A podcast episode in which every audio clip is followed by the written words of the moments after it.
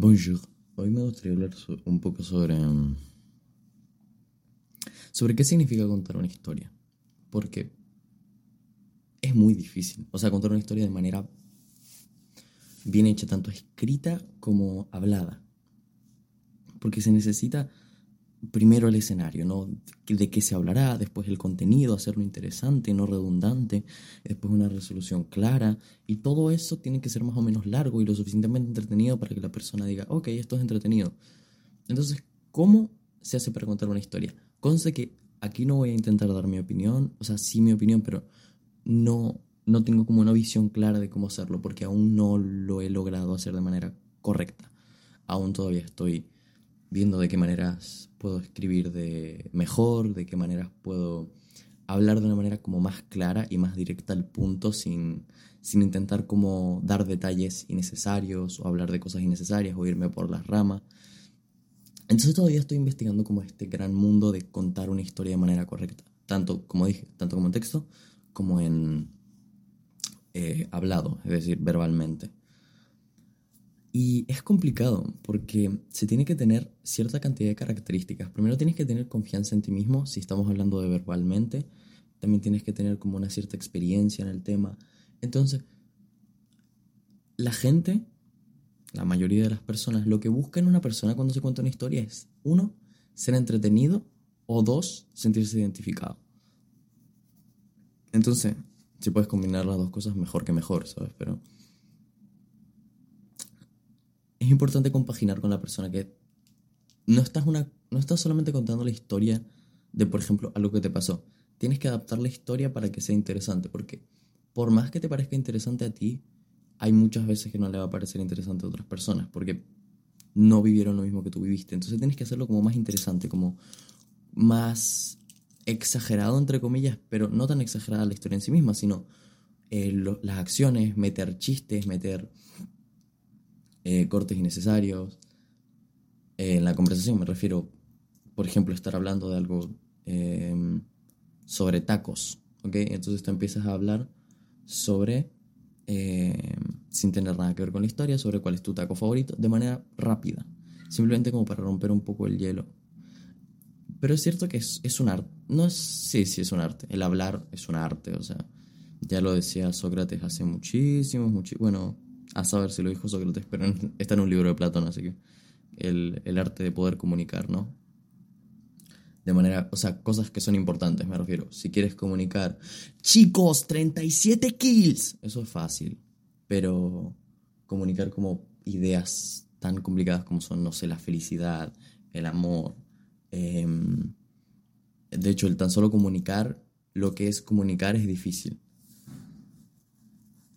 Eh, estos conceptos como más complicados y más, menos sencillos, digamos, que simplemente un juego o algo por el estilo. No por menospreciar, da igual, pero mm, es cierto que es muchísimo más difícil explicar estos temas.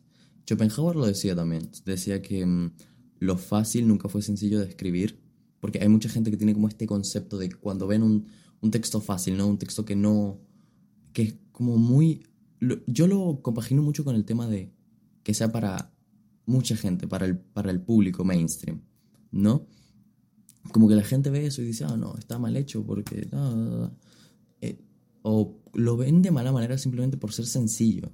Y Schopenhauer decía que no, que nada sencillo fue fácil de escribir, porque tienes que, en estos contextos, en contextos de temas verdaderamente importantes, con un, con un, con una visión de dar conocimiento, entonces es difícil hacer que un tema tan complicado se vea tan sencillo. Y esto hay que agradecer a mucha gente que ha hecho conceptos difíciles, como por ejemplo en Sandman, o en Berserk, o en Pum Pum. Conceptos tan difíciles lograron llevarlos a un medio en los que se puede compaginar tanto y entender de tal manera cosas como la soledad, eh, la tragedia, el trauma y todas estas cosas que son verdaderamente importantes a la hora de, mm, de comunicar, de vivir en general. Entonces, esto tiene que ser como algo que se le inculque a los niños de pequeños, supongo, como decía en la República eh, Sócrates, decía que mm, la sociedad tiene que partir de sus niños, dándoles una educación primordialmente buena. Pero no solamente darle la educación a los niños, sino también hacer que los adultos de alguna manera se eduquen para educar. Porque eso es lo que pasa mucho en esta, en, en esta sociedad, efectivamente. Actualmente pasa mucho que muchos adultos como ya son adultos y ya pasaron como esta etapa se creen como, no sé, como que ya se pasaron la vida o algo por el estilo y que no tienen que aprender nada más, que ellos ya saben de su vida o algo por el estilo. Esto es un problema porque la gente que no está dispuesta a aceptar el cambio de la vida no solamente se pudre a sí misma, sino que pudre todo lo que toca. Y eso es lo más molesto de los humanos así. Humanos que mm, destruyen todo lo que tocan, porque con su pesimismo y con su pésima forma de ver el mundo tienen que contaminar todo su alrededor. Y lamentablemente contaminan a sus hijos. Y sus hijos crecen y así crean a sus hijos y un círculo inevitable. Pero bueno, ¿qué decía Sócrates? Sócrates decía que era necesario no solamente educar a los que educan, sino que había que tratar de que todo lo que un niño viviera desde pequeño fuera eh, retroalimentarlo en el camino de la virtud, en el camino del bien, en el camino de la honestidad. El problema de la sociedad actual es que nuestra, entre comillas, libertad nos da la posibilidad de elegir de cualquier tema. El problema es que la mayoría de la gente sigue eligiendo los temas fáciles, los temas no lo digo como, bueno, un poco sí algo malo, pero cuando me digo temas fáciles no digo que veas una película. Ver una película está bien. Hay películas que son retroalimentadas. O sea, tú ves Breaking Bad y puedes sacar muchos pensamientos de ahí, por ejemplo. Pero lo que me refiero es que... Mm,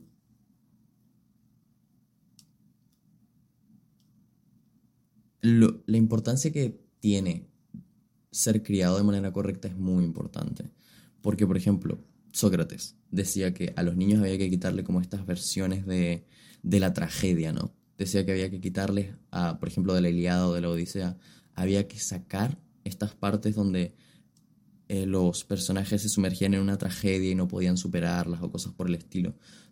Y ahí es donde nace la romantización del, de la tristeza, de hecho. Por eso es que mucha gente ahora dice, no, tengo depresión. Eh" o como esta, esta preferencia por estar mal que estar bien, es porque desde, se ven como bombardeados por esta comodidad que representa el estar mal.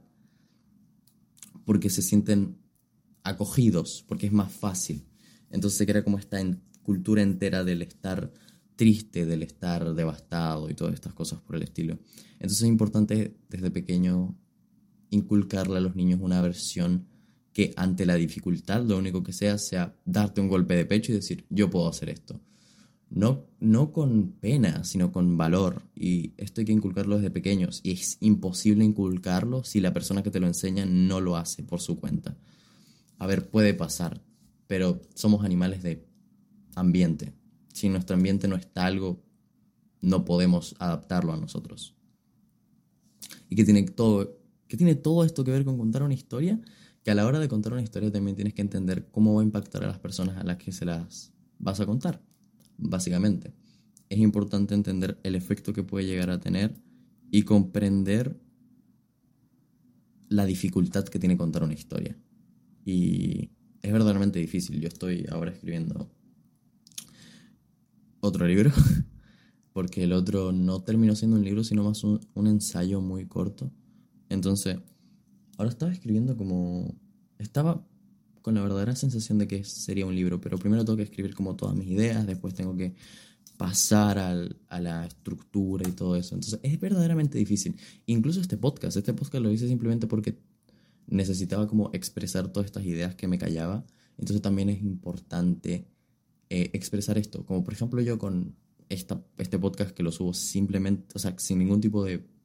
Sé que no va a pasar nada pero es importante porque de esta manera puedo desarrollar mis ideas y lo puedo decir en voz alta y de esta manera me pueden quedar tanto más claras a mí como a si alguien lo llega a escuchar. Es como esta retroalimentación eh, autosuficiente. Eso. Au revoir.